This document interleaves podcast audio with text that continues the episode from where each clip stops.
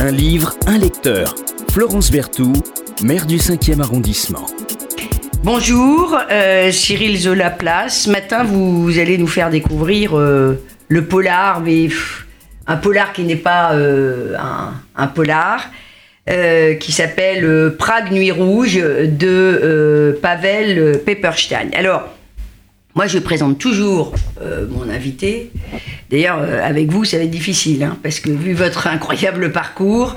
Bon, alors d'abord, vous êtes euh, bardé de diplômes. alors, Cagne, licence de philo, de sociologie. Alors, je lis, hein, parce que mes petites notes, master en mathématiques financières, doctorat en histoire de l'art à la faculté de philologie de Munich. Bon, enfin, bref, ce qu'on qualifierait euh, d'un incroyable bagage. Et puis, euh, vous avez travaillé euh, pour des banques allemandes, vous avez été chroniqueur, critique d'art, enfin, vous avez publié en allemand, en français. On voit que vous êtes passionné de poésie, de romans, d'essais. Et alors, depuis 2015, vous assurez la direction éditoriale des nouvelles éditions Place.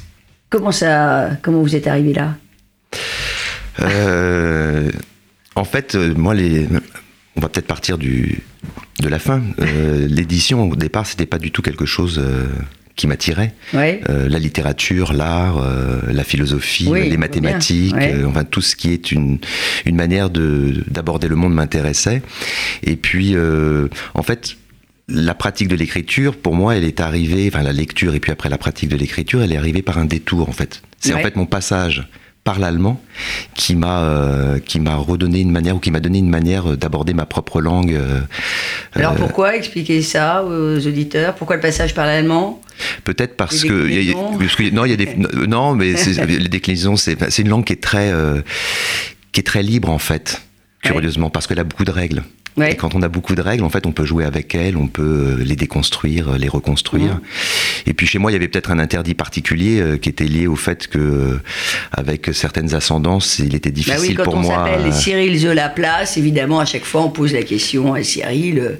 voilà. Alors vous me disiez tout à l'heure en antenne que Zola était le grand-père de mon grand-père, de votre grand-père. Voilà.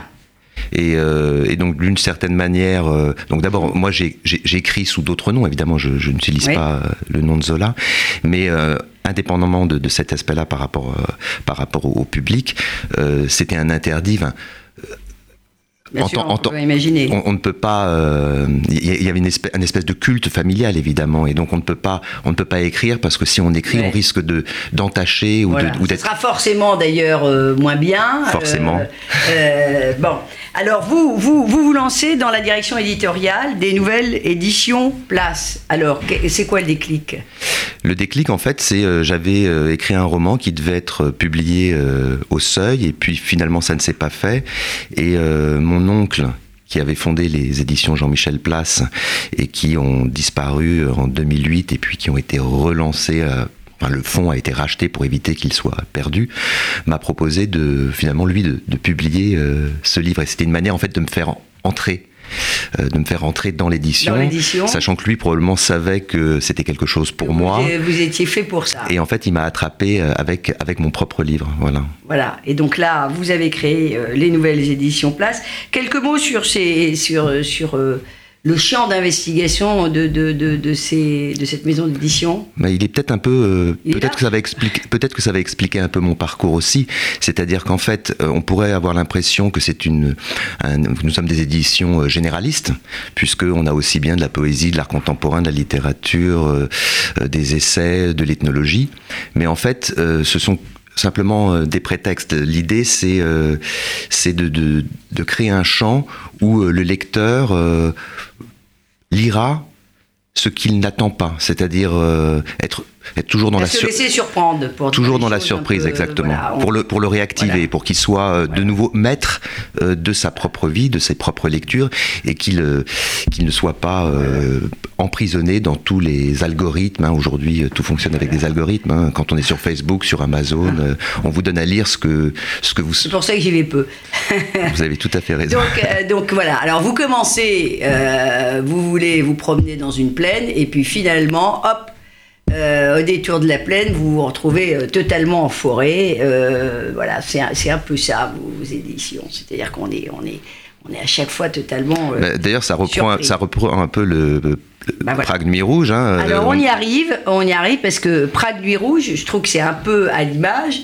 de ce que vous venez de nous dire. Alors d'abord, euh, Prague Nuit Rouge, bon, on, va, je, vais le classer, euh, c'est inclassable. Euh, je vais dire un peu rapidement, et puis vous allez à juste titre me contredire que c'est un, un, polar, mais euh, quelques mots quand même euh, sur l'auteur euh, Pavel Pepperstein, parce que lui aussi, il est là où on l'attend pas. Exactement, tout à fait. Alors c'est qui ce Pavel Pepperstein Pavel Pepperstein, c'est un, en fait un artiste contemporain russe qui est né au milieu des années 60, 1966 je crois, et qui...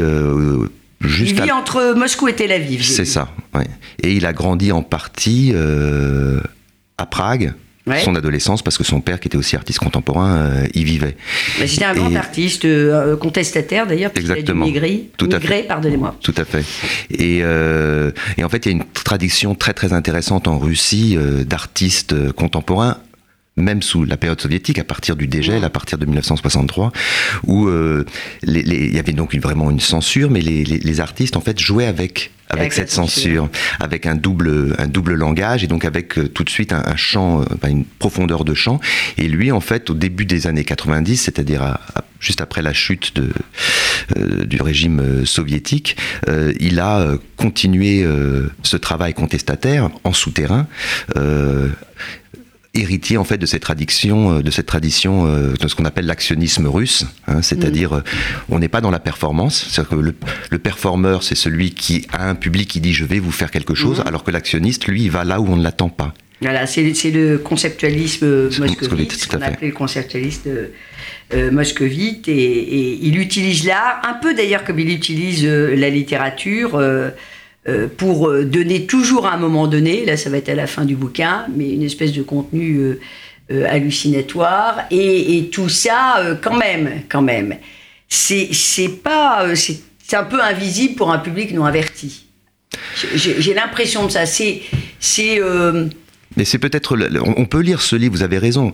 Il y a des, je crois que dans tout texte, en fait, il y, a, il y a une, part exactement une part d'illisibilité. Mais l'idée, c'est quoi? C'est ce, livre est, est, effectivement complexe, mais il n'est pas compliqué. Mais il permet, il autorise plusieurs niveaux de lecture mmh. et on peut très bien rester en surface et cette surface se suffit euh, à elle-même. Ça va être un polar ça va être un polar, et ça, ça a l'air d'un polar, et c'est un polar. Hein, c'est aussi un polar. Mais c'est aussi beaucoup d'autres choses, il y a des jeux de renversement, mais on n'est pas obligé forcément, euh, on n'est pas obligé forcément de, de, de, mais on, peut y rentrer et on en sort, et quand on y est entré, on a envie d'aller jusqu'au bout. Et d'ailleurs, vous savez, le renversement à la fin, vous parliez de, la plaine. il, faut lire, hein, il faut lire Prague Nuit Rouge aux éditions, euh, aux nouvelles éditions, pardonnez-moi, place. Parce qu'au départ, on a euh, ce paysage urbain qui est typique euh, des polars, euh, des polars noirs, etc. Et puis après, il y, a, il y a ce passage avec cette espèce de, de, de, délire bucolique, etc. Il va falloir. mais c'est comme, comme vous le dites, c'est hallucinatoire. C'est comme en fait, si, on est peut-être toujours dans la ville d'ailleurs. Bien sûr. Parce que peut-être que le, narrateur a pris quelques substances interdites et, ou hallucinogènes et, on ne sait pas. Voilà. Alors, euh, c'est un polar, mais c'est un polar qui, euh, euh, où, la poésie, où il y a toujours, pardonnez-moi, la poésie est toujours présente. Parfois même, il y a, il y a une fausse légèreté. Prague m'a accueilli avec sa fraîcheur printanière, la senteur de ses arbres en fleurs, le trouble d'un orage et la saveur de la rivière Tala, pardonnez-moi, Ftava. Cette ville est belle à en pleurer. Et il était tellement étrange que j'y vienne pour une affaire de mort. C'est. Voilà. là, on, a, effectivement, euh, on, a tous les possibles là. Voilà. En fait, et là, hein. on a tous les possibles. Et, Prague, euh, Nuit Rouge, ça va être un peu comme ça quand même tout le temps. C'est ça, il y, a, il y a toujours cet élément de, de, la surprise. Mais euh, la surprise, elle est, elle, elle, est à mon avis, le, l'essence même euh, de, toute, euh, de toute poésie, de tout art. C'est-à-dire, je, crois qu'on l'a dit tout à l'heure, mais euh, il s'agit vraiment de redonner au lecteur ou au citoyen sa propre, mmh. sa propre perception. Mmh. C'est-à-dire, on est toujours dans des décalages, y a, on évite la routine pour justement devenir, devenir acteur et actif. le, lecteur, c'est ça que dans la très belle littérature, le lecteur est acteur quand même. Euh, Prague Nuit Rouge aux éditions Place Quelques mots, Cyril euh, de la place sur, sur le, personnage euh, principal, euh, Korolenko. Je ne voudrais pas le croiser tous les jours dans la rue, moi. ce moscovite qui opère à Prague. Mais vous, vous n'aurez rien, rien à craindre. Moi, j'aurais rien à craindre. Oui.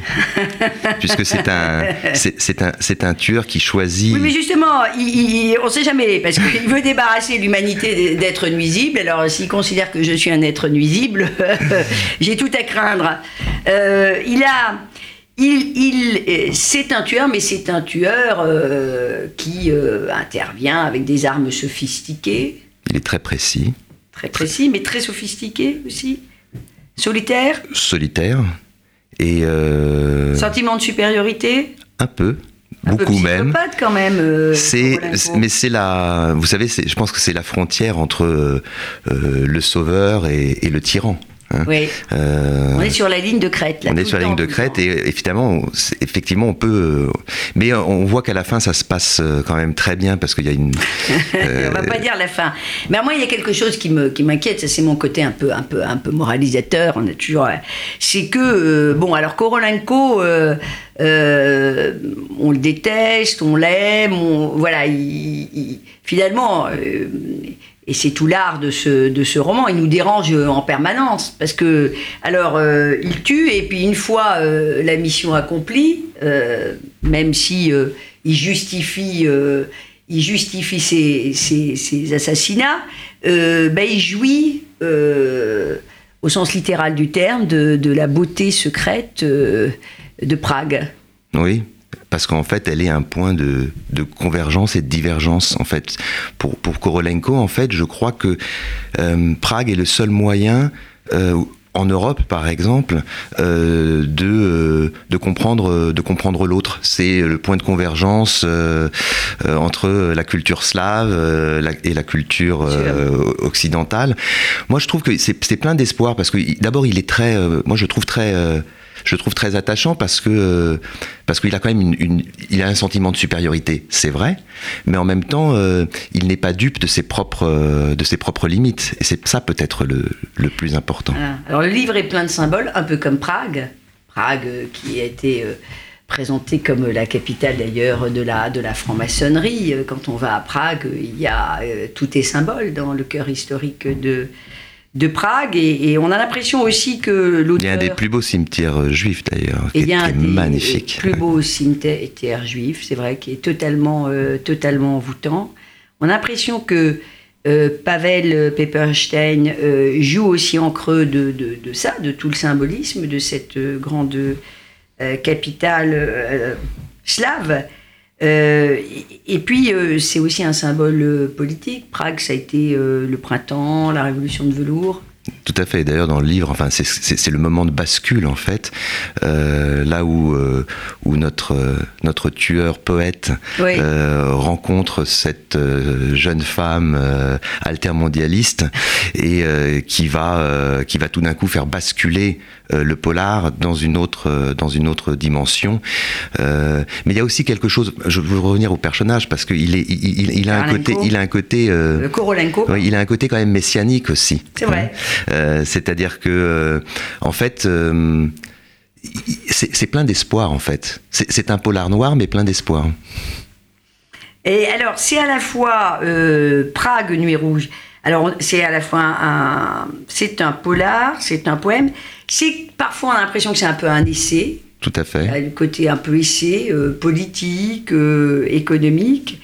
Et puis, euh, il y a une dimension, on n'en a pas parlé, euh, du prolongement de la dimension artistique euh, qui est très importante par des dessins. Alors, c'est quoi ces dessins? Alors, qui c'est qui les a fait, les dessins? C'est lui, c'est Pavel. Et euh, en fait, il joue euh, là, c'est pareil, il joue sur les gens. C'est-à-dire qu'on est, euh, on a des dessins qui ressemblent un peu à de la bande dessinée, on va dire classique française belge. Il y a une tendance aussi parfois au, manga. Oui. donc même en utilisant cet aspect bande dessinée, il, voilà, un peu même cyberpunk, polar des années, enfin des bandes dessinées des années 80. donc en fait, même dans, dans l'usage de ces dessins, il, décloisonne avec les genres, il, rend, il renverse les choses. Et il euh, n'y a, pas de. ça ne se reproduit pas à l'identique en fait. On, on, est toujours, euh, on est toujours porté euh, ailleurs, enfin là où on, ne pensait pas. Moi, je me suis dit, je ne connais pas Pepperstein. Je me suis dit que dans ce paysage, dans ce personnage Korolenko, il y avait peut-être un peu de lui quand même, dans le côté un peu fou, la capacité à à toujours être en retrait par rapport au monde euh, qui l'entoure et à lui-même d'ailleurs, de se regarder. Euh, euh, et quand on voit franchement les dessins, on ne peut pas imaginer que ce soit le même artiste. le même artiste, c'est-à-dire que c'est, moi je trouve ça époustouflant. Époustouflant, c'est un travail au dessin qui est remarquable, mais il passe dans des genres totalement euh, différents. Et je, pense en fait que c'est un signe ce que vous relevez, peu importe après si si euh, si on aime ou on n'aime pas. Là, c'est juste une question de goût. Mais par contre, il y a une caractéristique essentielle justement et que l'on voit à travers à travers l'usage de ces dessins, où justement on, ne l'attend pas on n'attend pas à ce qu'il fasse cela. Mm.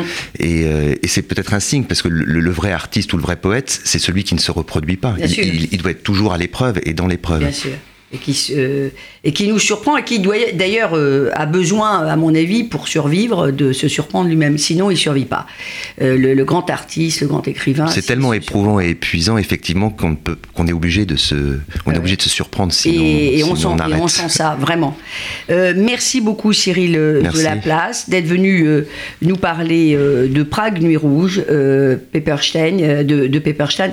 Vraiment, lisez euh, ce bouquin, vous découvrirez euh, un genre très particulier avec euh, derrière l'écrivain un artiste incroyable. C'est aux nouvelles éditions Place. Un livre, un lecteur. Florence Berthoud, maire du 5e arrondissement.